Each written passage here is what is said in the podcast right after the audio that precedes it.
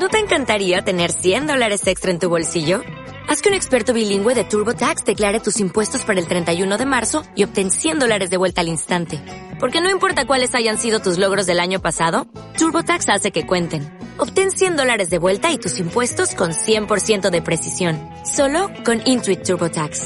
Debes declarar para el 31 de marzo. Crédito solo aplicable al costo de la presentación federal con TurboTax Full Service. Oferta sujeta a cambios o cancelación en cualquier momento cada vez más se está apostando por, por fomentar y porque los jóvenes participen y estén activos dentro de la cofradía. No quita ese, ese protagonismo que las agrupaciones lo tienen, pero en cuanto a juventud, la gente joven que se quiera, quiera llegar, como tú dices, que lo ven un poco eh, a los mayores, lo ven un poco alejados, estando en la participación dentro de la cofradía.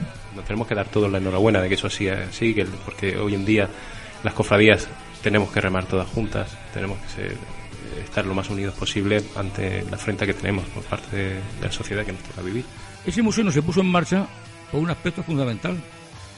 Entre ellos está el futuro presidente de su agrupación y el futuro hermano mayor de nuestra cofradía. Que trabajen sin descanso y con entrega hacia la cofradía marraja, sin esperar nada a cambio. Los californios han ganado 1-0.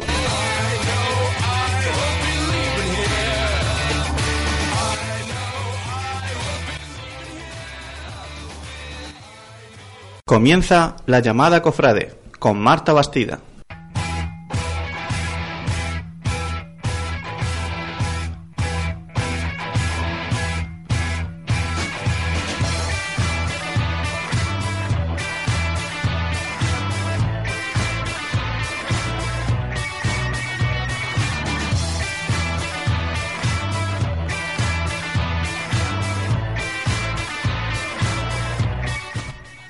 Muy buenas noches, familia Cofrade. Sed bienvenidos un día más al programa de la Semana Santa. Sed bienvenidos a la llamada Cofrade.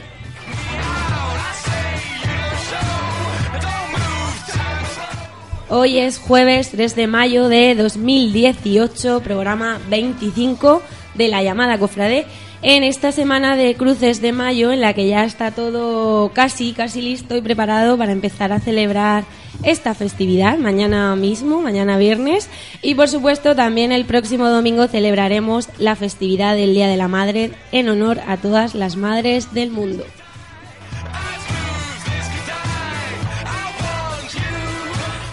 Os invito a que os pongáis cómodos y subáis el volumen para acompañarnos en este programa donde repasaremos toda la actividad cofrade de la semana y hablaremos, como no podía ser de otra manera esta semana, pues de las cruces de mayo. Y sin más preámbulos, doy ya la bienvenida a mis bellos compañeros Santi García, Santi Ferrer y Sergio Martínez. Buenas noches. Buenas noches, Marta. ¿Qué tal? ¿Cómo estamos? Muy buenas noches, equipo. ¿Cómo estáis esta semana? De semana de, de cruces de mayo. Trabajando intensamente, ¿no? Ya podemos ver escenarios, mm, eh, eh, banderas, banderolas, eh, decoración festiva, vaya. otro farolillo. Y, y, bueno, ya esto está, vamos, para, para inaugurar, para cortar el cordón y inaugurar esta festividad donde se celebra pues la, la cruz ¿no? La, fiesta de, la Cruz de Mayo. La fiesta de la Cruz, que es el día 3 de mayo, que es hoy. Hoy es el día de la, de la Cruz. El día de la Cruz y eh, donde tradicionalmente se celebra el, día en el que Santa Elena encontró la, cruz en la que supuestamente eh, murió crucificado Jesucristo.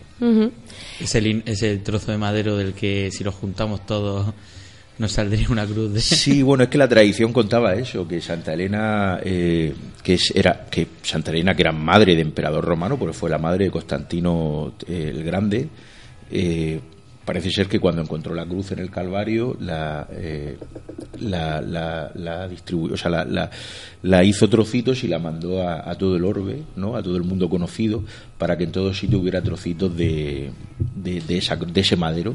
De ahí los lignum crucis que, que hay por todo por todo el orbe, vamos, por todo, por todo, por todo el mundo.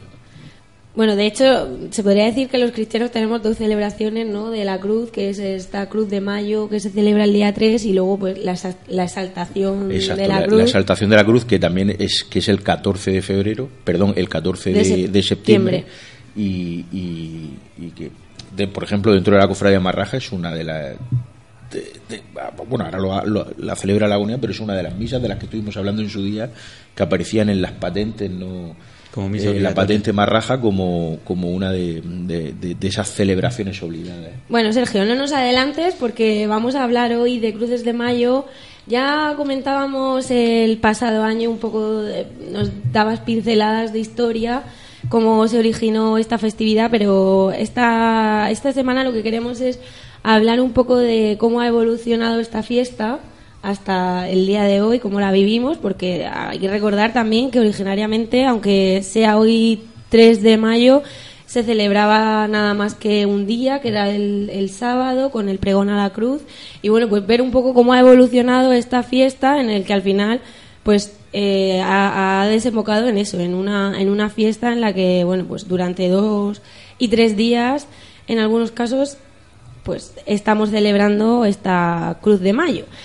Pero bueno, vamos a abrir el programa esta semana con una noticia que está siendo un poco tendencia últimamente. Se habla casi más de esto que, de los carteles de la Semana Santa. Eh, una noticia que hemos visto recientemente en los medios locales y es que Ostecar se plantea gestionar las sillas de Semana Santa para mejorar el servicio. Bueno, decía que llevábamos tiempo hablando de las sillas, eh, hablamos el otro día con el hermano mayor resucitado, también con Bernardo de este tema. Todo lo sucedido este año con el tema de, la gestión de las sillas, que bueno, al final en- en- se hizo la gestión en última en último momento, deprisa y, y mal, podríamos decir. De hecho, somos la mayoría de los cofrades y de los procesionistas los que estamos bastante descontentos con este servicio en el que este año, yo comentaba en su día con Bernardo, eh, no solo hemos mejorado, sino que hemos retrocedido y hemos empeorado este año.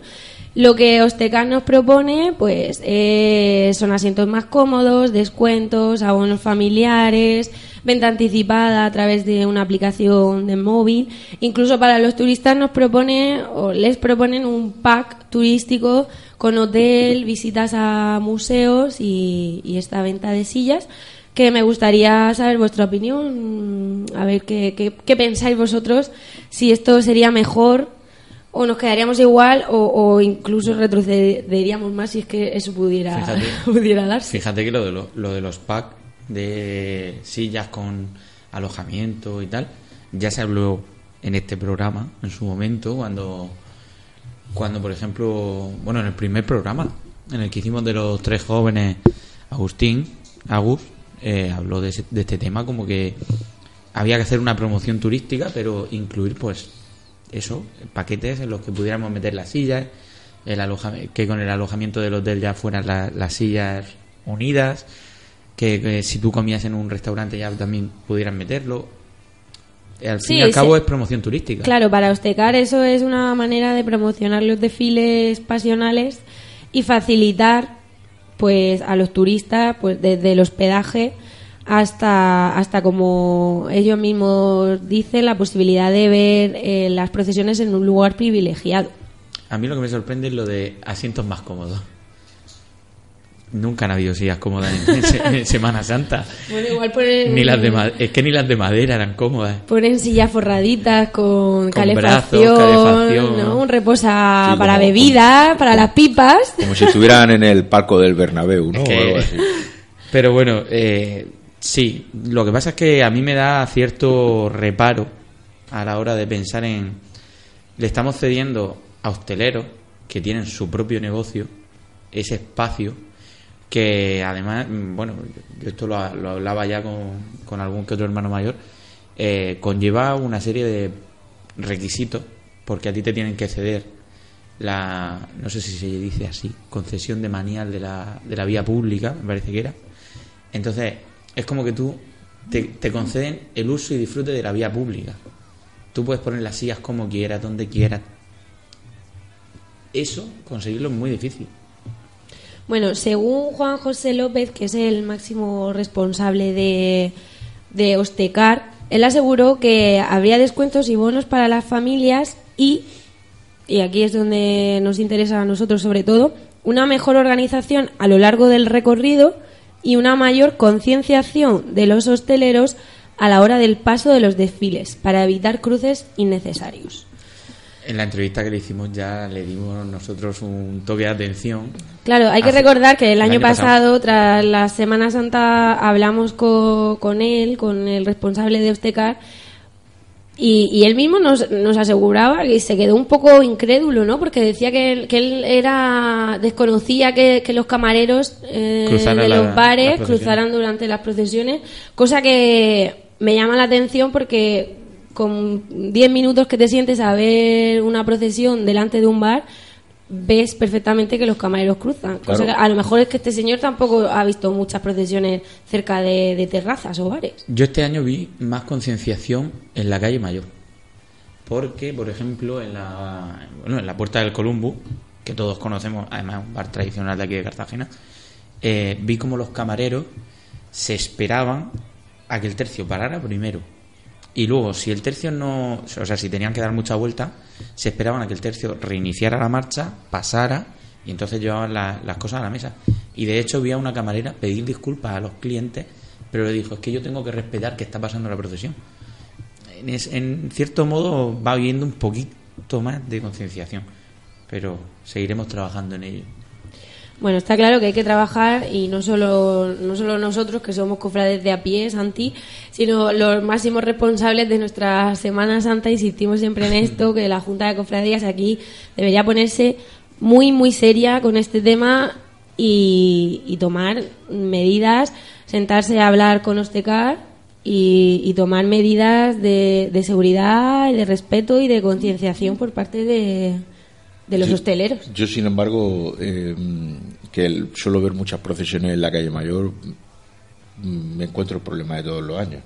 Sí, y el gran problema, yo le diría al, al- al presidente de Ostecar, por ejemplo, que mm, alguna vez se planteara ver una procesión en, un, en una terraza de un bar que tenga... Eh, Que a tenga terraza doble, a ambos lados de la- terraza doble, que eso pues no ocurre, por ejemplo, en, en, en- en- en Puerta de Murcia. O, bueno, sí, sí ocurre en Puerta Murcia, pues estoy pensando en, en, en- en un, en un centro de hostelería que está en, en la Plaza de San Sebastián. Sí, pero, en los que están en, pero la, la calle mayor, la calle, calle- estrecha, muchas veces sí. eh, yo lo suelo ver, lo suelo ver con cierta frecuencia y es una lucha endémica que tenemos que tenemos los, los cofrades, que tenemos los procesionistas desde hace muchísimo tiempo, porque porque uno puede revisar las hemerotecas y ver a finales de los 90, a principios del los- bueno, con la cofradía Mar- la lucha de José Miguel Méndez, hermano mayor Marrajo, precisamente con ese tema también con los hosteleros o incluso ahí yo lo comenté en su día Las, eh, las tuvo y gordas con la calle Mayor. ¿eh? Sí, sí, sí, especialmente con el Columbo, por eso que... Ya, ya, sí lo sé. el- el- em, hay, un, hay, una, hay una fotografía histórica de Cristina Sánchez Rodero, que es una fotógrafa muy importante de este país, que se dedicó a, a, a visibil- hacer visibilidad pública de, pues, de las tradiciones y las costumbres españolas. eh, y una de sus fotos más famosas es em, Procesión de la Madrugada, un camarero en medio del tercio de la Verónica. Eh, es una fotografía del año 81, en la calle Mayor, me parece, del año 81 o año 80. O sea que es algo que va ocurriendo, que ha ocurrido eh, relativamente a lo largo de mucho tiempo en, la Semana Santa de Cartagena. Eh, con, con esto que quiero decir, hombre, si Ostecar en este caso, que quiere gestionar las sillas, pero se compromete a que venga, yo gestiono las sillas, pero esto no va a ocurrir, pues a lo mejor puede tener a los mm, procesionistas, puede tener a los cofrades al lado de ellos, para que se mejore la gestión de estas sillas. Pero si el, el- hecho de la gestión de sillas va a suponer que ellos van a poder hacer o querer hacer lo que puedan o lo que les dé la gana mm, durante el desfile de las cofradías cartageneras, pues no lo sé, a lo mejor no nos tienen al lado, sino que nos tienen enfrente. Hombre, es evidente que al final, si ellos se hacen cargo de, de la gestión de las sillas, siempre van a eh, beneficiarse o, o intentar beneficiar eh, a todas las partes, pero está claro que ellos no se van a perjudicar.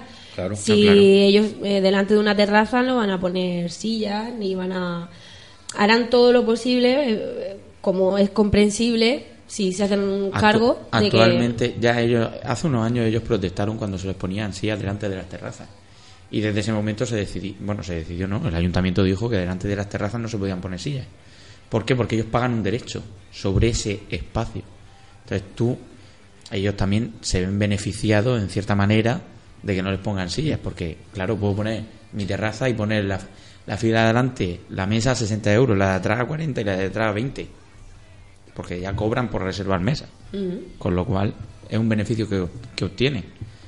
Pero el tema de la silla, ellos no se van a perjudicar poniéndose silla, eso está más claro que el agua. Que- Pero ¿de qué manera creéis que nos podría perjudicar? ¿Qué- ¿De qué manera creéis que podríamos estar peor que hemos estado este año con sillas Gil? Sinceramente. Yo que a peor no creo que podamos, sí. Eh, Yo creo que, insisto que a lo mejor estoy siendo muy derrotista, pero es que este año eh, creo que ha sido tan a salto de mata que, que yo creo que a este- peor mm, no podemos ir A si ver, a mí- verdaderamente esta asociación, esta eh, Ostecar se, se conciencia y, y a lo mejor turísticamente incluso nos puede beneficiar mucho. A mí me gusta que ha tomado muchas ideas de las que se dijeron en este programa. Lo de los bonos, familiares, o sea, descuentos. Porque tú, por ejemplo, quieres ver toda la Semana Santa, tú compras tus seis sitios, que se dijo aquí, tú compras tus seis sillas y tú tienes tus seis sillas toda la Semana Santa. Incluso poder no- pagar no las sillas a través de una aplicación del móvil. Que sales en la procesión, oye, toma, que te dejo mis seis sillas. Pero yo tengo mis seis sillas reservadas. Y con eso a lo mejor se conseguiría hasta más, más afluencia de gente, porque comprar seis sillas no es como comprar un día, otro día, otro día, no, no, ya lo tengo para toda la semana. Pero bueno, y decirme, eh, sacar la- lo- los tickets de las sillas desde tu casa me parece un avance La venta anticipada. mm, increíble eh, respecto a, a cómo estamos ahora, que tenemos un sistema bastante arcaico en el que si vas a una taquilla tienes que esperar una hora o dos horas de, de cola o incluso no poder hacer venta anticipada y tener que ir, como me ha pasado a mí, por ejemplo, este año, un martes santo, dos horas antes de que pase la procesión a reservar la silla porque en el sitio en el que tú quieres, si no, si no vas con tanto tiempo, sabes que te la van Y a ti te molesta ir dos horas antes a la silla. Pero ¿y lo que le molesta al penitente, como me pasó a mí, del Cristo resucitado en la calle del Cañón? Que cuando está pasando el Cristo, Este, el, esté el tío el- vendiendo los tickets y encima de todo te tengas que meter tú en el tercio. O sea, meterte, me refiero, desviar tu trayectoria de por donde va el puntero. Te tengas que desviar porque el tío está mm, con el culo en pompa y molestándote en medio del tercio. Y no puedas arrancar la marcha porque el tío está ahí. Entonces, es lo que tú dices, un sistema arcaico, no, un sistema rudimentario totalmente pasado de moda que ahora mismo mm, podríamos facilitar mucho con las tecnologías y ya no con las tecnologías. Tú sabes que vas a ir a la calle del Cañón, ve una hora antes o, o venta anticipada, también me vale. Pero el tío de las sillas tiene que pasar en su momento antes de la procesión. Durante la procesión no puede pasar. Yo me gustaría eh, ser esperanzado, ¿no? Tener esperanza, pero también dejadme que sea un poco incrédulo. Y eh, voy a ser un poco como Santo Tomás. Hasta que no lo vea, no me lo voy a creer. No está claro que es un tema porque complicado. tenemos, mm, por decirlo de alguna manera, nos han dado tantos palos en las costillas a, los- a los procesionistas con este tema que, que, que permítanme ser incrédulo y bueno, si luego me tengo que me tengo que tragar mis palabras, me las tragaré. Pero por ahora mm, mi esperanza no es Yo, yo voy a poner otra. Es que, por ejemplo, mm, queda horrible, y lo digo así, horrible, feo, ver a una persona en chaleco, chaleco de trabajo, como si fuera un montador de, de estructuras, en un chaleco que ponga por detrás la- ¿Vale? Que pueda poner en un, en un ribetito en, la, en, una camisa o que vaya bien vestida esa persona. Bien vestida me refiero un poquito más arreglado. Pero que no te venga en polo, en camisa de tirantes, con chaleco, pantalones cortos, que eso lo hemos visto. Entonces, ese eh, una indumentaria más apropiada para, el- para lo que estás haciendo. Bueno, yo ya, mm, ya eso ni lo pido. Ya con que tuviéramos otras cosas me conformaría. Y bueno, la asociación que representa casi 600 hosteleros del municipio de- y de la comarca le va a pedir al ayuntamiento la gestión durante al menos, dicen ellos, cuatro años y prorrogable durante otros cuatro. Porque el primer año, claro, van a necesitar una, una van a hacer una importante inversión y, y bueno, pues durante cuatro años, si se lo concede, tendremos a Ostegar gestionando las sillas. Sí, bueno, yo espero, espero, de verdad, es que no, no, no- lo vuelvo, vuelvo a decir, no, no quiero ser... eh, Vamos a ilusionarnos, pero con, exacto, con pero cautela, yo- ¿no? Porque verdaderamente si el fin de Ostecar es gestionar bien las sillas, vale, perfecto. Ahora, si con esta concesión lo que pretenden son otros fines, y es decir, gestionar bien sus terrazas, Bueno, pero creo que no es incompatible una cosa con la otra, Sergio. bueno, Podría ser, No al lo sé, final es por un eso, no lo sé. Quid pro quo. No lo sé, si exacto, si consiguen hacer algo equilibrado me puede parecer correcto, ellos tienen derecho a ganar su dinero Claro. y su, son sus negocios y demás, me parece equilibrado. O sea, si se consigue hacer algo equilibrado. Ahora, si mm, no se hace algo equilibrado y, y verdaderamente se les ve el plumero, por decirlo de alguna manera, pues yo no sé, me Bueno, podría pues- sentir uno como no, un procesionista Yo- se puede sentir como no traicionado este ¿no? año- o utilizado. o- Yo este año me he dado cuenta de un problema con las sillas y no es de las sillas. Y es que las calles que están más iluminadas, y no es porque estén más iluminadas ven más gente, no, no. Las calles que están más iluminadas la gente se suele poner más. Y luego hay calles que te encuentras que están apagadas, no, apagadísimas, por aquello de, de, de una farola de 3 quito 2 y dejo Sí. solo una luz. ¿eh? Por eso, y había calles vacías, pero es que la propia puerta de Santa María había noches que estaba vacía. Sin embargo, a mí me gusta mucho más ver las procesiones en las calles más oscuras. Porque si hay algo característico de esa luz eléctrica de las procesiones de Cartagena, de esa iluminación particular y especial, es que no la mata la luz, o sea, la mata la luz. Eh, todos sabemos que este año, por ejemplo, para retransmisiones de, de Puerta de Murcia, esos focos exagerados que han, puesto en, que han puesto en Puerta de Murcia, Eso es blanco. eh, am- eso mata por completo la iluminación de, de los tronos. Te lo digo por experiencia. Primero la han, la han metido la pata hasta el fondo poniendo luz blanca. La luz blanca se come todo lo que le pongas.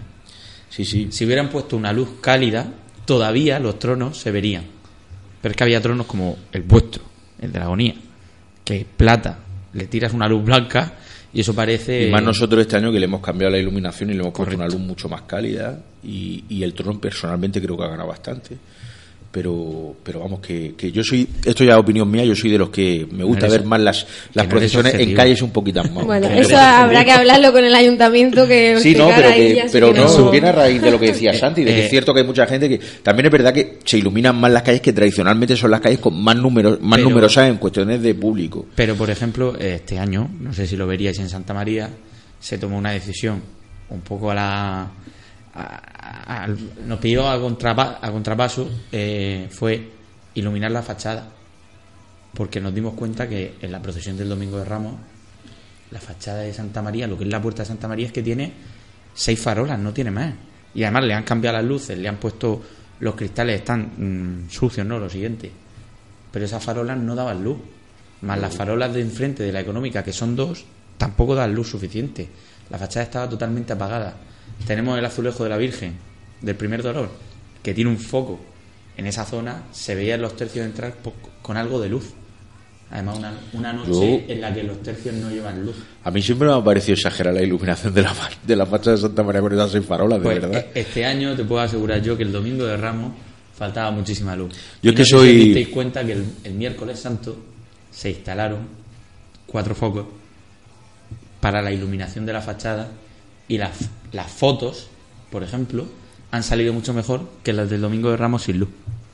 Porque Yo es que soy el- salían muy apagados los tronos. Soy de, soy de eh, amante de las luces tenues en la ciudad y de, y de, de poca contaminación lumínica. Pero bueno, yo vuelvo a repetir que son, a- son gustos personales de cada uno.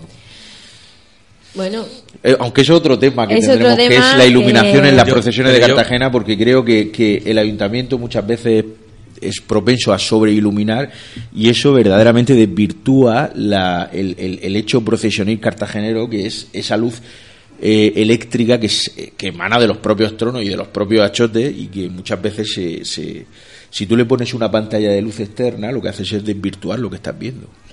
Bueno, pues cuando queráis tratamos el tema de la iluminación. Hoy de momento dejamos aparcado el tema de Ostecar y, y el posible, la posible gestión de las sillas de Semana Santa. Y cuando sepamos más información de este tema, pues ya la iremos comentando. De momento ahí dejamos nuestra opinión, nuestro punto siempre tan crítico sobre este tema, porque bueno, todo lo que sea mejorar, pues también lo, habrá que verla. lo vamos a intentar. Por lo menos que quede constancia de, de nuestra opinión. También habrá que ver la respuesta que tiene la Junta de Cofradía a este a esta propuesta. Nada, esto es cuestión de, de que se sienten y, y lo Dialoguen. negocien y lo negocien. Bueno, hoy no tenemos a nuestra querida Marina Galera, así que la agenda cofrade de la semana nos la va a traer Santi Ferrer y nos va a hacer un repaso de lo que tendremos esta semana.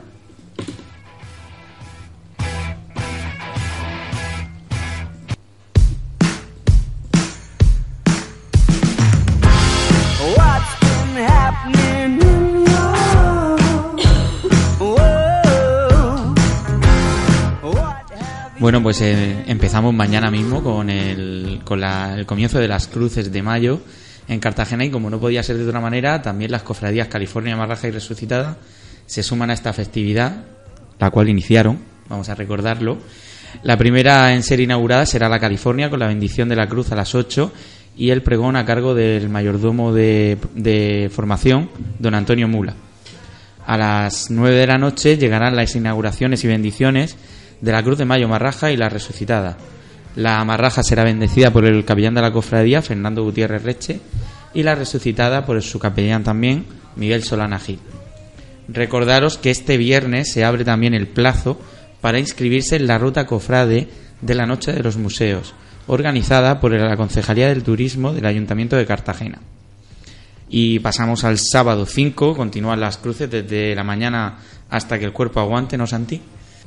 La cofradía Marraja celebra su pregón de la cruz a las 9 de la noche, que será realizado por don Javier Pérez Bódalo. Pero no será el único que tengamos en Cartagena.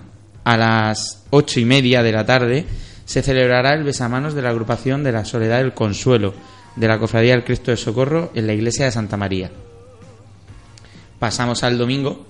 Solo abrirá al público ya la cruz del resucitado para los que tengan más aguante y a las ocho y media se celebrará la tradicional misa de San Juan Marrajo, Portal Latina, en la iglesia de Santo Domingo. Y ya por último, el lunes día 7, a las ocho y media, será la misa de la coronación de la Virgen de la Soledad de la Cofradía Marraja en Santo Domingo. Tenemos poquito pero condensado, ¿eh? Sí, parece que se junta todo. eh, siempre, siempre ocurre que se junta todo en los mismos días. Pero tranquilo. Y hay que dividirse. En cuatro días no nos vamos a mover de tres calles. ¿eh? El, el- el leída y, y- y hablada la, la agenda parece corta, pero no. Las Nada, cruces nada. de mayo son largas y, Es y corta, pero duras. es intensa. Exacto. Y las Cruces de Mayo, que además la Cofradía Marraja celebraba una tertulia el pasado miércoles, ayer por la tarde, eh, hablando pues de este tema, precisamente de las Cruces de Mayo, que además, eh, Sergio, tú asististe a las Cruces, Sí. a, o sea, a la, a la charla, a la tertulia de las Cruces. Vamos a hacer una breve pausa y enseguida volvemos hablando de, de este tema.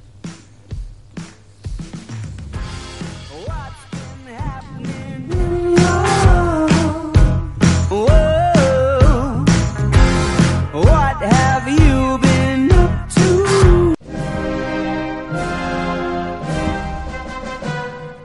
Píldoras cofrades. ¿Sabías que Hasta finales del siglo XIX era relativamente frecuente poder ver en los desfiles pasionales cartageneros a tercios de penitentes que llevaban capuz, pero la cara descubierta.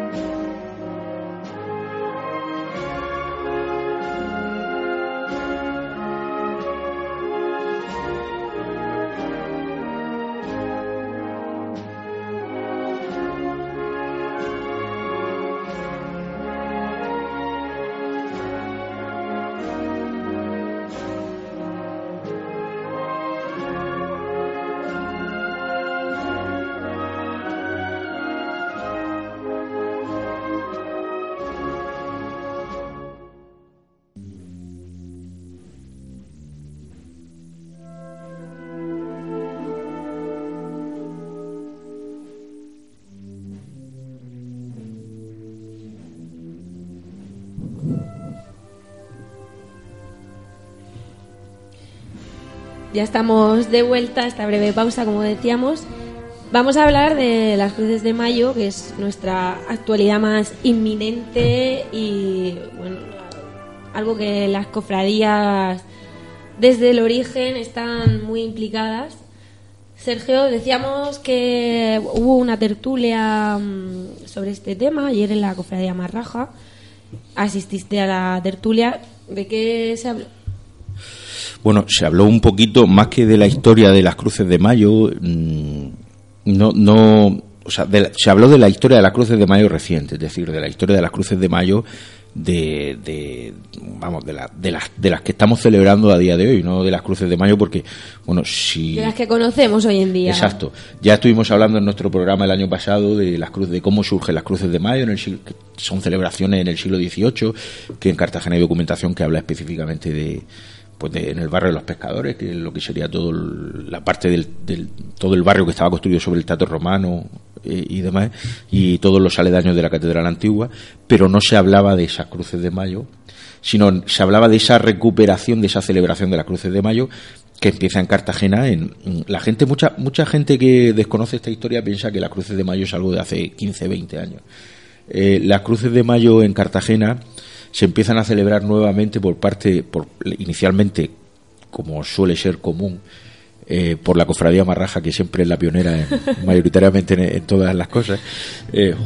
Eh, pero Habrá que les cuente yo ese est- est- comentario. estoy mirando la cara de Santi a ver si me, me decía algo, pero no, no, no me dice nada. No, eh, bueno, fuera broma, la- las cruces de mayo se celebran por primera vez en el año 75. Estamos hablando eh, de 43 años, o sea que ya es algo bastante longevo.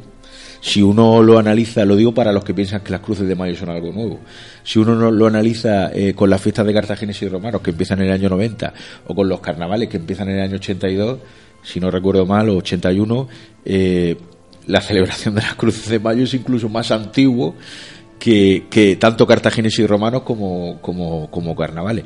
Lo que pasa que en un inicio, que empieza solo la cofradía marraja, luego ya se le une la cofradía de los californios, eh, que aunque los californios tuvieron un- un- un- algunos años de parón también al principio y demás, eh, eh, el resucitado que se incorporó posteriormente, el Cristo del Socorro que también la estuvo haciendo uno- unos primeros unos años y luego desapareció, luego volvió a recuperarla y luego también volvió a dejar de hacerla.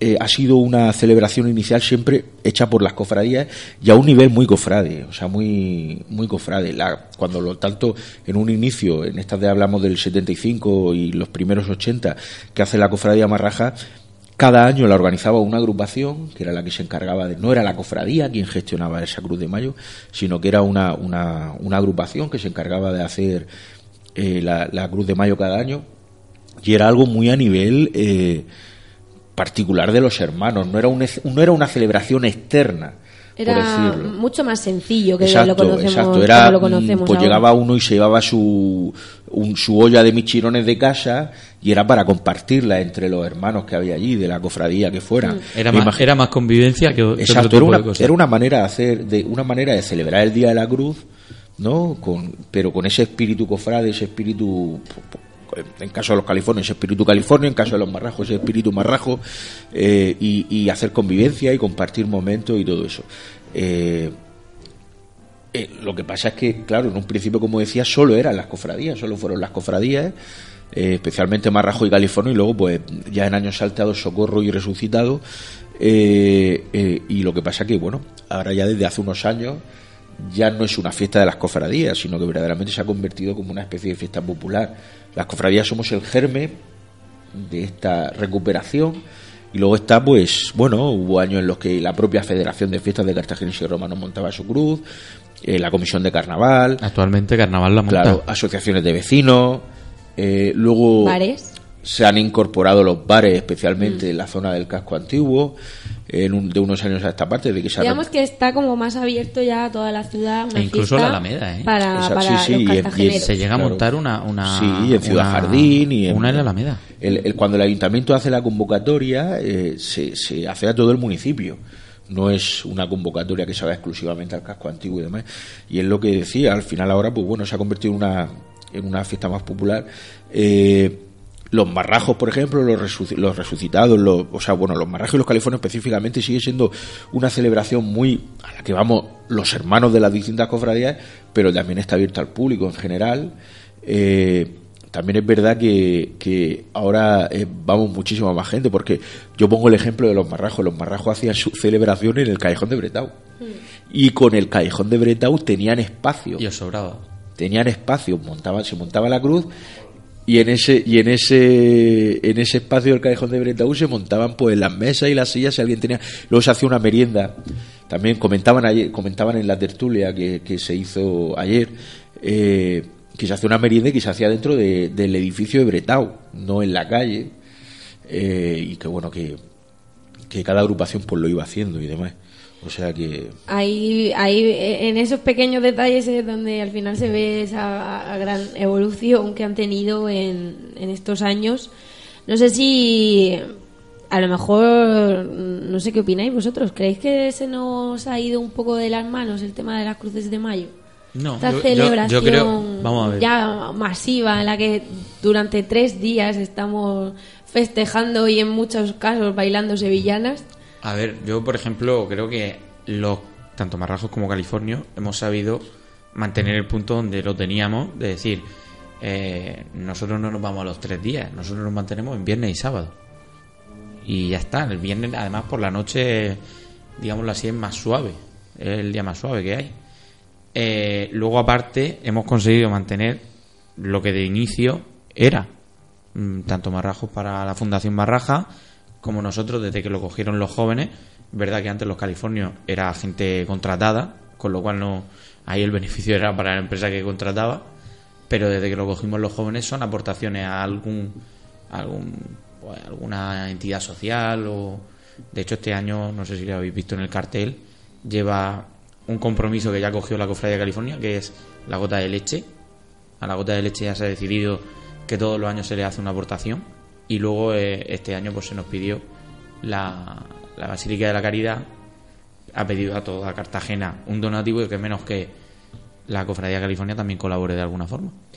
Sí, ya lo hemos Nosotros comentado. no, no se eh, nos ha ido de las manos. nos en varias mantenido. ocasiones que al final los beneficios que obtienen estas dos cofradías son para fines benéficos y, y- y creo que es muy importante remar- remarcar este aspecto que al final no las cofradías no se lucran con esta festividad todo lo contrario al final es sacrificio esfuerzo muchísimo trabajo por- Voluntario. voluntario por parte de, de los hermanos de, de las respectivas cofradías pero bueno, al final la satisfacción es esa, cada año superar, por lo menos mm, eh, obtener los beneficios ¿no? de- del año anterior, cubrir los gastos y luego pues cuanto más beneficio mejor para esta, estos fines benéficos. Claro, en, un, en un principio no fue siempre así, o sea, tanto como ha dicho Santi que los californios en un Claro, esto es algo que también ha ido cambiando con el Claro, tiempo. claro, eh, los marrajos eh, hasta el año 80 y poco, que lo- como decía, que los encargaban la- las agrupaciones cada, cada año una,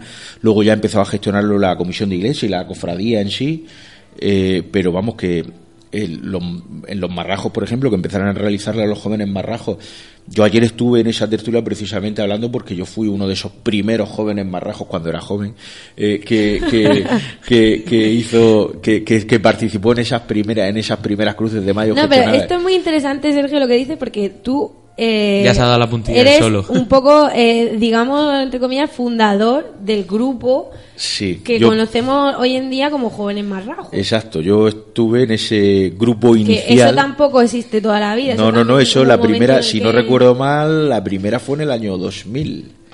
O sea, estamos hablando de hace 18 años. Eh, que fue la primera vez que eh, se gestionó el tema de barra y demás por parte de los jóvenes marrajos y ese dinero que se sacaba era se decidió entonces que fuera para la Fundación Marraja y en esa llevamos aún repetimos constantemente, o sea, repetimos todos los años ese, ejercicio en, en la cofradía Marraja, pero vamos, que eso empezó en el año 2000. Eh, Yo aún tengo por ahí en casa camisetas de mis cruces de mayo de 2003 y 2004 y, y demás que, que, bueno, pues como se hace a día de hoy, pues también teníamos nuestras camisetas. Y bueno, fue una experiencia, fue una experiencia interesante, muy interesante ya desde el punto de vista eh, cofrade, ¿no? Y desde el punto de vista marrajo porque eh, yo eh, en esa cruz de mayo hice amistades, que, en esas cruces de mayo hice amistades que mantengo a día de hoy con otros hermanos de, de la cofradía Marraja, que hubiera sido muy difícil eh, que yo hubiera entablado relación con ellos porque a fin de cuentas, aunque seamos una cofradía, en esa época en la que no había actividad, eh, por ejemplo, propia de los jóvenes en la cofradía, tú te dedicabas a las cosas de tu agrupación. Y era muy difícil que pudieras conocer, pues, por ejemplo, a gente de, de otras agrupaciones. Yo recuerdo eh, en esa primera Cruz de Mayo, eh, pues, de, de la agonía estaba yo y había más gente, había gente del entierro, había gente de- del sepulcro, había gente de San Juan, había gente de la Verónica, o sea que, que, eh, que era gente que iba a ser difícil que tú pudieras entablar una amistad o una relación con ellos fuera de, de ese, de ese entorno, ¿no? Porque al fin de cuentas, pues bueno, cada uno al final pues tenía su obligación en su agrupación y demás. Y, Eso es lo que yo te iba a decir, que hemos cambiado esa convivencia de juntarnos y hacer una merienda, es sustituirla por trabajar juntos y conocer gente.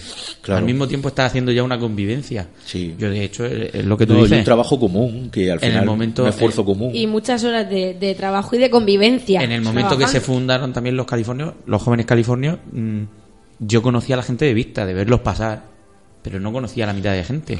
Y realmente ahí se forma un grupo de mm, 60, 80 personas que de repente pues conoces a casi todos, eh, te llevas bien, si tienes que un día quedar y te, tomas una cerveza, te la puedes tomar fuera de la cofradía, porque estableces una, una serie de amistades.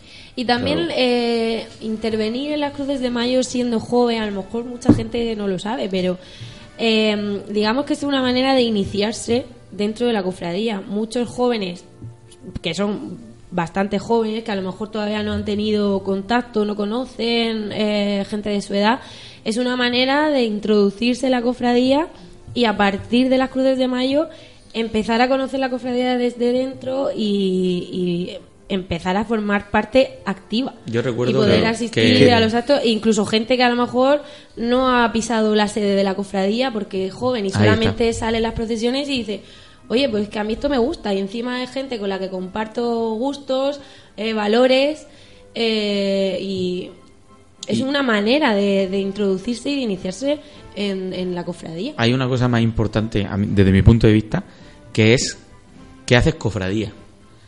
Realza el sentimiento de marrajo, de California, y no el sentimiento de lo que él decía, de que en ese momento la gente se dedicaba a su agrupación.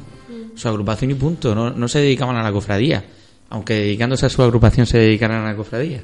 Pero no se tenía ese sentimiento de decir, yo soy marrajo o yo soy Californio, no, no. En nosotros el, el- el hermano mayor dice, estáis trabajando por y para la cofradía. Y esto hacía mucho tiempo que no se hacía. de ese grupo, por ejemplo, eh, entre comillas, fundacional, ¿no? De los jóvenes marrajos. Primitivo. Eh, esos antiguos jóvenes Cuando marrajos. jóvenes. eh, eh, surgieron varias ideas. Eh, no solo era la cruz, o sea, ese año fue, ese primer año, por ejemplo, fue un año muy activo. ¿Cuántos erais en ese grupo No lo originalmente? sé, fuimos, éramos bastantes, pero... ¿Como ahora? pero no ¿60, sé si- 70? No, No, no tanto, no, no, no, no. Seríamos 15. Claro, por Seríamos eso unos digo que- 15. que, el grupo originario, como decís, eh, el primitivo, el verdaderamente Somos, es eso fue, además yo recuerdo perfectamente cómo surgió eso, porque fue unas conversaciones tomando café eh, entre, entre tres, cuatro jóvenes nada más, entre ellos estaba yo, y de ahí pues surgió ese germen inicial, y de ahí surgieron muchas ideas, como durante unos años se estuvo haciendo durante Semana Santa, la famosa porra marraja, eh, que, que se trataba de hacer eh, un- una quiniela, ¿no? De, de cuánto iba a durar la procesión del miércoles santo de los Californios desde el desde el Del cohete. desde el Desde que cohete salen los guiones hasta que de- se exacto desde el cohete de inicio hasta el cohete de salida entonces había unas cartulinas donde uno anotaba las horas y los minutos exactos a los que pensaba que iba a durar entonces cada apuesta valía pues entonces entonces estamos hablando sí pues sería un euro me imagino Val- valía cada apuesta un euro Puedes decir que echabais pesetas. Lo puedes Eh, decir. no, porque que en el año 2001 ya era. Estaban ya euros, estaban pero- conviviendo, ¿eh? Por Fue- eso, por ahí eso. fue el tránsito. Pero estábamos en el tránsito de las pesetas a los euros. Pero era- teníamos unas cartulinas donde la gente marcaba en, la po- en esa porra marraja el, el, el, el horario y se, se ponía un cronómetro en la cofradía Marraja y, y, La y todo ese dinero... cartagenera, Eh, ¿eh? Claro, claro, todo eso surgió de conversaciones que tuvimos ¿Y nosotros. qué hacíais con ese dinero? No, ese dinero iba a la Fundación Marraja también. Ese dinero era íntegro para la Fundación Marraja. Y, y luego, no recuerdo cuál era el premio, vamos, pero el premio era algún, algún regalo, alguna cosa al que ganara. Pero vamos, que yo nunca lo gané, ¿eh? Siempre, fíjate que siempre era bueno y que me quedaba corto con el tiempo de la procesión del miércoles santo. Pero, pero no, pero que, pues que era, exacto, como dice Santi, eran borderías, ¿no? De estas que, que sirvieron a, ese grupo inicial de jóvenes marrajos, pues, pues a entablar amistad y entablar buena relación y, y, más cosas. Yo recuerdo que con este mismo grupo empezamos las visitas al hogar Betania, también a, echar una mano en, la Fundación Barraja.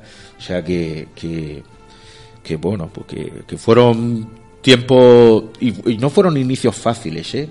Porque aunque parezca mentira, eh, En esa había gente, había gente en la cofradía que no lo entendía. Había gente en la cofradía que no lo entendía. No entendía por qué los chiquillos estos quieren estar aquí dando el follón. Eh, hemos de decir que la cofradía apoyó claramente en un principio nos ponían como tutores no pero eh, eh, pero que pero No que la, a ser la- que os salierais de- la de- cofradía la cofradía apoyó pero claro es que ayer éramos pues 15 zagales entre 18 y 20 años eh, 20 21 años que mm, veníamos con mucha fuerza y yo creo que quizás había gente que eso le podía asustar lo mismo que hubo, eh, fue muy complicado que, que las propias agrupaciones pues empezaran a poner su- sus vocales de juventud. Eso fue un proceso que se inició en esa época, pero fue un proceso muy lento, muy lento, muy lento, porque mm, había muchísimos presidentes que no consideraban oportuno, que no veían necesario que hubiera que implicar a la juventud de las agrupaciones con luego la juventud de la cofradía, pero bueno, que son cosas que se iniciaron y poco a poco parece que van que, han ido avanzando y que han ido mejorando bastante. Hoy, hoy en día parece que mm, es algo tan natural, ¿no? Eh, sobre todo en los nuevos que empiezan, que es como algo tan natural, es decir, bueno, pues me apunto a las cruces de mayo, trabajo, y al final, detrás de todo eso, lo que, lo que hay es mm, una base de, de muchas actividades que se crearon gracias a los jóvenes y que, bueno, el papel que tienen los jóvenes dentro de las cofradías es mucho más importante del que aparentemente... Por cierto, no, no lo he pensado, no lo había pensado, pero este año en estas cruces de mayo cumplimos la mayoría de edad estos jóvenes marrajos, porque cumplimos los 18 años. Correcto. O sea que es, es, es- este año es la puesta de largo, ¿no? La mayoría de edad de, de los jóvenes marrajos ya son 18 años, por lo que ya no somos tan jóvenes, al menos los que empezamos. Y bueno, lo mismo ocurre en la Pero Cofradía California, yo, Santi. yo te digo una frase que decía uno de los, de los que pertenecían a- a- al grupo inicial de Jóvenes Californios, que siempre la soltaba en la reunión de la Cruz de Mayo, siempre, y era eh, Juventud no es solo la Cruz de Mayo. ¿Por qué? Porque eh, Jóvenes Barrajos tienen el campeonato de fútbol sala, tienen la Cruz de Mayo, efectivamente, si es que la Cruz de Mayo es el- eh, a lo mejor es el acto más importante del grupo de juventud. Y el más visible. el más Y visible. el más visible también. Pero luego tienes también tus actos internos de la cofradía que no se notan tanto, pero ni lo hace a la, a- o no son abiertos al público en general, sino que son más, más Fíjate, hablando de los actos- Y nosotros tenemos el Callas Polo, el, el- la Cruz de Mayo también, luego tenemos lo de los Reyes Magos en, en, En Navidad. en Navidad. El- fíjate, hablando de los actos, eh, eh, a raíz de la creación del grupo de jóvenes marrajos, eh, en ese año, en, esa- en esos tiempos, se crea la vigilia de la juventud en la cofradía marraja, que no existía. Ese sábado por la tarde, después del miserere, ese sábado por la tarde estaba libre. O sea, se terminaba el miserere y hasta el domingo por la mañana, que era la misa de cumplimiento pascual, no había nada en Santo Domingo pues se decide crear también un, un breve- un pequeño acto litúrgico dedicado a la juventud, que es el- el- el- lo que se hace a día de hoy, que es, es La vigilia. la vigilia de la juventud, que a día de hoy se sigue haciendo, y eso empieza también, eh, nosotros, empieza con nosotros, o sea, con... ¿Con, qué con- finalidad se creó ese, ese acto? eso pues fu- era una manera también de, De completar la semana. Exacto, de comple- no y de que el- el- lo- los, los jóvenes también tuviéramos nuestro nuestra participación dentro de lo que eran los actos en la iglesia, no solo eh, actos más lúdicos, ¿no? Y demás, sino que también tuviéramos eh, una actividad eh, dentro de, de- la semana de actos litúrgicos de la cofradía. Eso fue idea de, del entonces capellán Francisco Montesino. Y, y- y se inició y ahí se quedó, y ahí se quedó y ahí continúa. Bueno, yo más que participar diría una manera de organizar, porque muchas veces también nos empeñamos en hacer cosas para los jóvenes y que solo sea exclusivo para ellos o para nosotros, porque yo también soy joven. Eh, em, siendo hablando de los actos más rajos, un joven puede participar en un miserere Claro, claro. como un adulto o un anciano eh, Yo- en la sí, misa del cumplimiento pascual, en es el lo que- credo. Entonces, más que participar, a lo mejor una manera de, de ver que los jóvenes son capaces de organizar un acto por ellos eh, creado para todos, no solo para, y, para los jóvenes. y que no todo es fiesta, también hay que tener el momento de espiritualidad en la iglesia. Entonces tienes ya el momento para los jóvenes, el momento espiritual para los jóvenes, aunque va muchísima gente mayor. Pero es que como es un, es un acto abierto, puede ir quien quiera. Pero Luego- es que, insisto, no es un acto para los jóvenes, es un acto creado por, jóvenes, jóvenes. para toda la cofradía y para todo el que quiera asistir, porque la vigilia no es una misa ni es un miserere, es un, un acto, eh, yo lo, lo- lo entiendo como un, rato de, reflexión de cómo está la sociedad, cómo estamos los jóvenes, cómo nos ven, cómo nos sentimos. Y un poco también para que la cofradía y los que no son tan jóvenes eh, sepan y, entiendan pues cómo, cómo nos, nos podemos sentir, eh, porque además todos los años no son iguales. También es verdad que, para, por ejemplo, eh, desde el obispado en su momento se dieron cuenta de que hacía falta poner una serie de vocalías en las cofradías, como eran formación, caridad y juventud. Y de hecho son tres vocalías obligatorias para todas las cofradías. No puede haber en ninguna cofradía que no tenga su vocal correspondiente a ese a ese digámoslo así a ese área ¿vale? Entonces, mm, los marrajos, pues creasteis la, vigilia, los californios el pregón de juventud, el resucitado también hizo su pregón de juventud, el Jesús Nazareno tiene su pregón de juventud. En- es como que las agrupaciones y los hermanos mayores se han ido dando cuenta de que la juventud apretaba, que el hermano mayor californio lo dice siempre, dice, es que venís apretando y hay que dejaros espacio porque venís achuchando mucho. Y queréis hacer cosas y hay que dejaros hacerlas.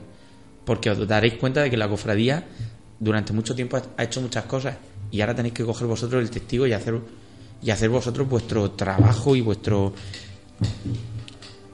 vuestro desempeño para la cofradía. Sí, está claro que, que los jóvenes tienen que tener su parte de... Yo no lo llamaría tanto protagonismo porque yo creo que tampoco los jóvenes aspiran a ser protagonistas, pero sí su parte de su parcela, ¿no? Para participar y poner su grano de arena y, y por lo menos ser escuchados porque al final lo que trae un poco la juventud es esa frescura y, esa ilusión que muchas veces aporta nuevas ideas y, un poco ganas de, eso, de empujar, de trabajar. Tú fíjate que de lo que hablaba antes Sergio es de que eh, las cruces de mayo cumplen más años que los, que los propios cartagineses, que carnaval. Eh, a mí las cruces de mayo me han conllevado salir en cartagineses. O sea, yo estoy ahora mismo en los cartagineses metido porque en una cruz de mayo una persona me dijo, eh, tengo estoy en la tropa de ahí, venga, me meto contigo. Y me he ido con él, porque crea ese vínculo de estas cruces. Nosotros le hemos dado una vuelta, le hemos, hemos creado unos grupos, eh, unos grupos que durante todo el año trabajan, pero también quedan, se van de fiesta juntos. Eh, en la cofradía Marraja también lo hay. Si es que somos jóvenes, queremos trabajar y las cruces de mayo a nosotros nos están dando un- un- una vía de escape para poder hacer un trabajo por y para. Y, también lo que yo creo que se está consiguiendo un poco es no solamente mm, trabajar los marrajos con los marrajos y los californios con los californios, los resucitados con los resucitados, sino también esa unión cofrade de la que tanto se habla últimamente, que al final te das cuenta de que eh, da igual de qué cofradía seas, que el objetivo y tu finalidad y tu ilusión es la misma. Yo te puedo contar do- dos casos que es verdad que uno ha sido californio hacia los marrajos y el otro marrajo hacia los californios de, de un momento en los que mm, oye mm, se nos acaban las existencias a nosotros en una a los californios en una cruz de mayo se nos acabaron las existencias de tónica podemos decirlo se nos acabó las existencias de tónica y sabíamos que si veníamos aquí a la cofradía marraja eh, íbamos a tener tónica porque entre nosotros nos pegamos unos una, una serie de toques al móvil, oye, ¿tienes tónica? Sí, Mm, venga, pues mañana arreglamos cuentas, tal cual.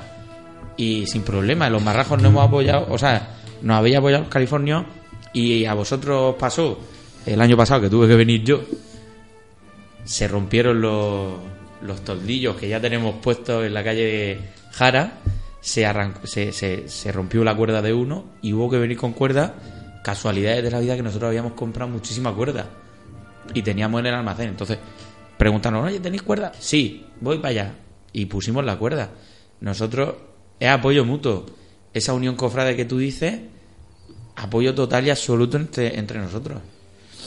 Hombre, es que mm, muchas veces la gente piensa que estamos todo el día a la gresca, ¿no? Entre, entre, entre lo- las distintas cofradías, pero eso no... no, no Aunque lancemos misiles submarinos por debajo de la mesa, no pasa nada.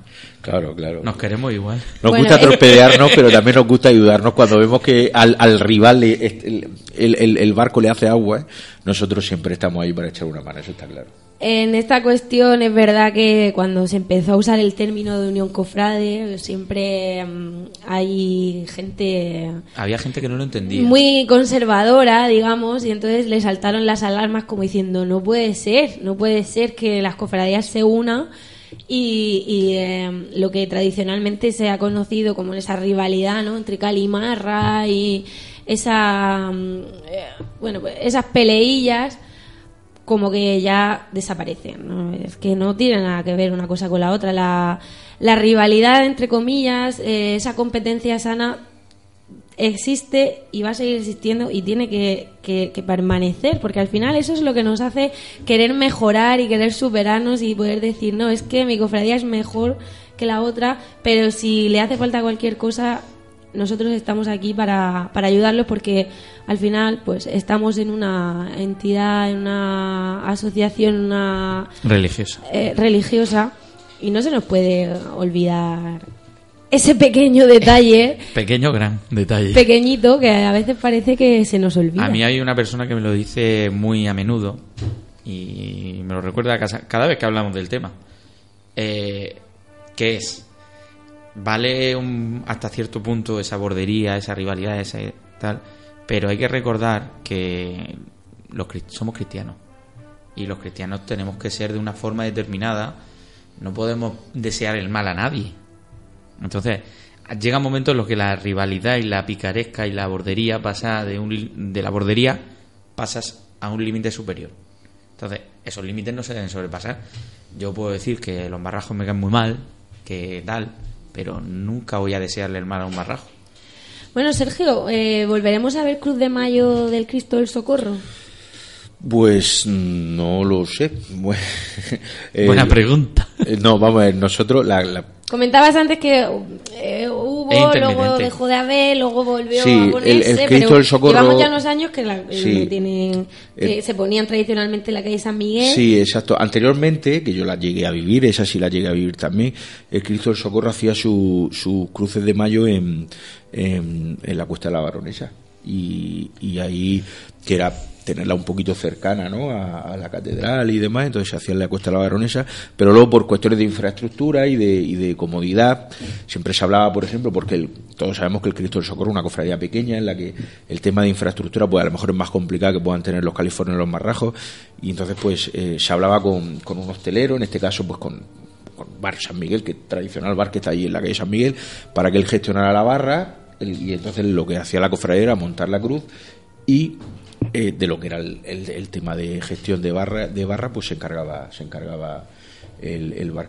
Pero es cierto que, lo vuelvo a decir, somos pocos muchas veces y es mucho trabajo, es un día entero, un día in- inmenso, o sea, in- un- intenso y, y, y- y es, mucho, es mucho trabajo, entonces, pues bueno, hay mucha gente también, tanto en el Socorro, que participa o en las cruces de California o en las cruces más Yo rajas. creo que ese es el principal Claro, y entonces, pues- inconveniente. Pues, eh, estáis divididos. Claro, entonces pues al final es complicado y, y, bueno, me imagino que, que la cofradía en este caso pues cuando pueda volver a hacer las cruces la hará, la estuvo, estuvo haciendo durante muchos años.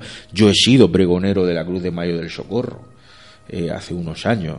Eh, entonces me imagino lleva, pues, no sé, creo que son cuatro o cinco años sin hacer Cruz de Mayo en cuando, me imagino que cuando la cofradía pues pueda volver a hacerla, eh, con el tema de personal, infraestructura y demás, pues imagino que seguro que se, seguro que se lanzan otra vez. Sería una buenísima noticia para, para los procesionistas, los cofrades, eh, que, que las cuatro cofradías pasionarias estuvieran representadas y estuvieran visibles en las cruces de mayo, porque bueno, al final es una festividad religiosa, no se nos puede olvidar, y encima una festividad que promovida por las cofradías eh, en su origen, por lo tanto, pues eh, es lo ideal, ¿no? Digamos que esas cuatro cofradías pasionarias de Cartagena estén representadas y podamos visitarlas.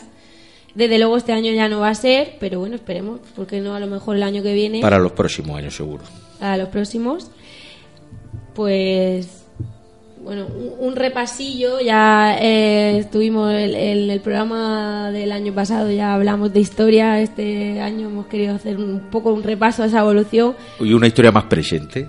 una historia más presente y claro, y al final es lo que vivimos en estos años que llevamos nosotros eh, involucrados, digamos, ese origen de, de la juventud, cómo se involucra en las cruces de mayo y al final, pues como de todos estos años hemos desembocado a lo que conocemos como hoy en día Sí. son las cruces de mayo, que bueno, habrá para todos los gustos, Me tendré que plantear hacer un artículo alguna vez sobre cómo se gestó los jóvenes marrajos, más que nada para que quede también constancia escrita. Y de- yo no me quiero despedir, Sergio, con la reivindicación que hicimos el año pasado.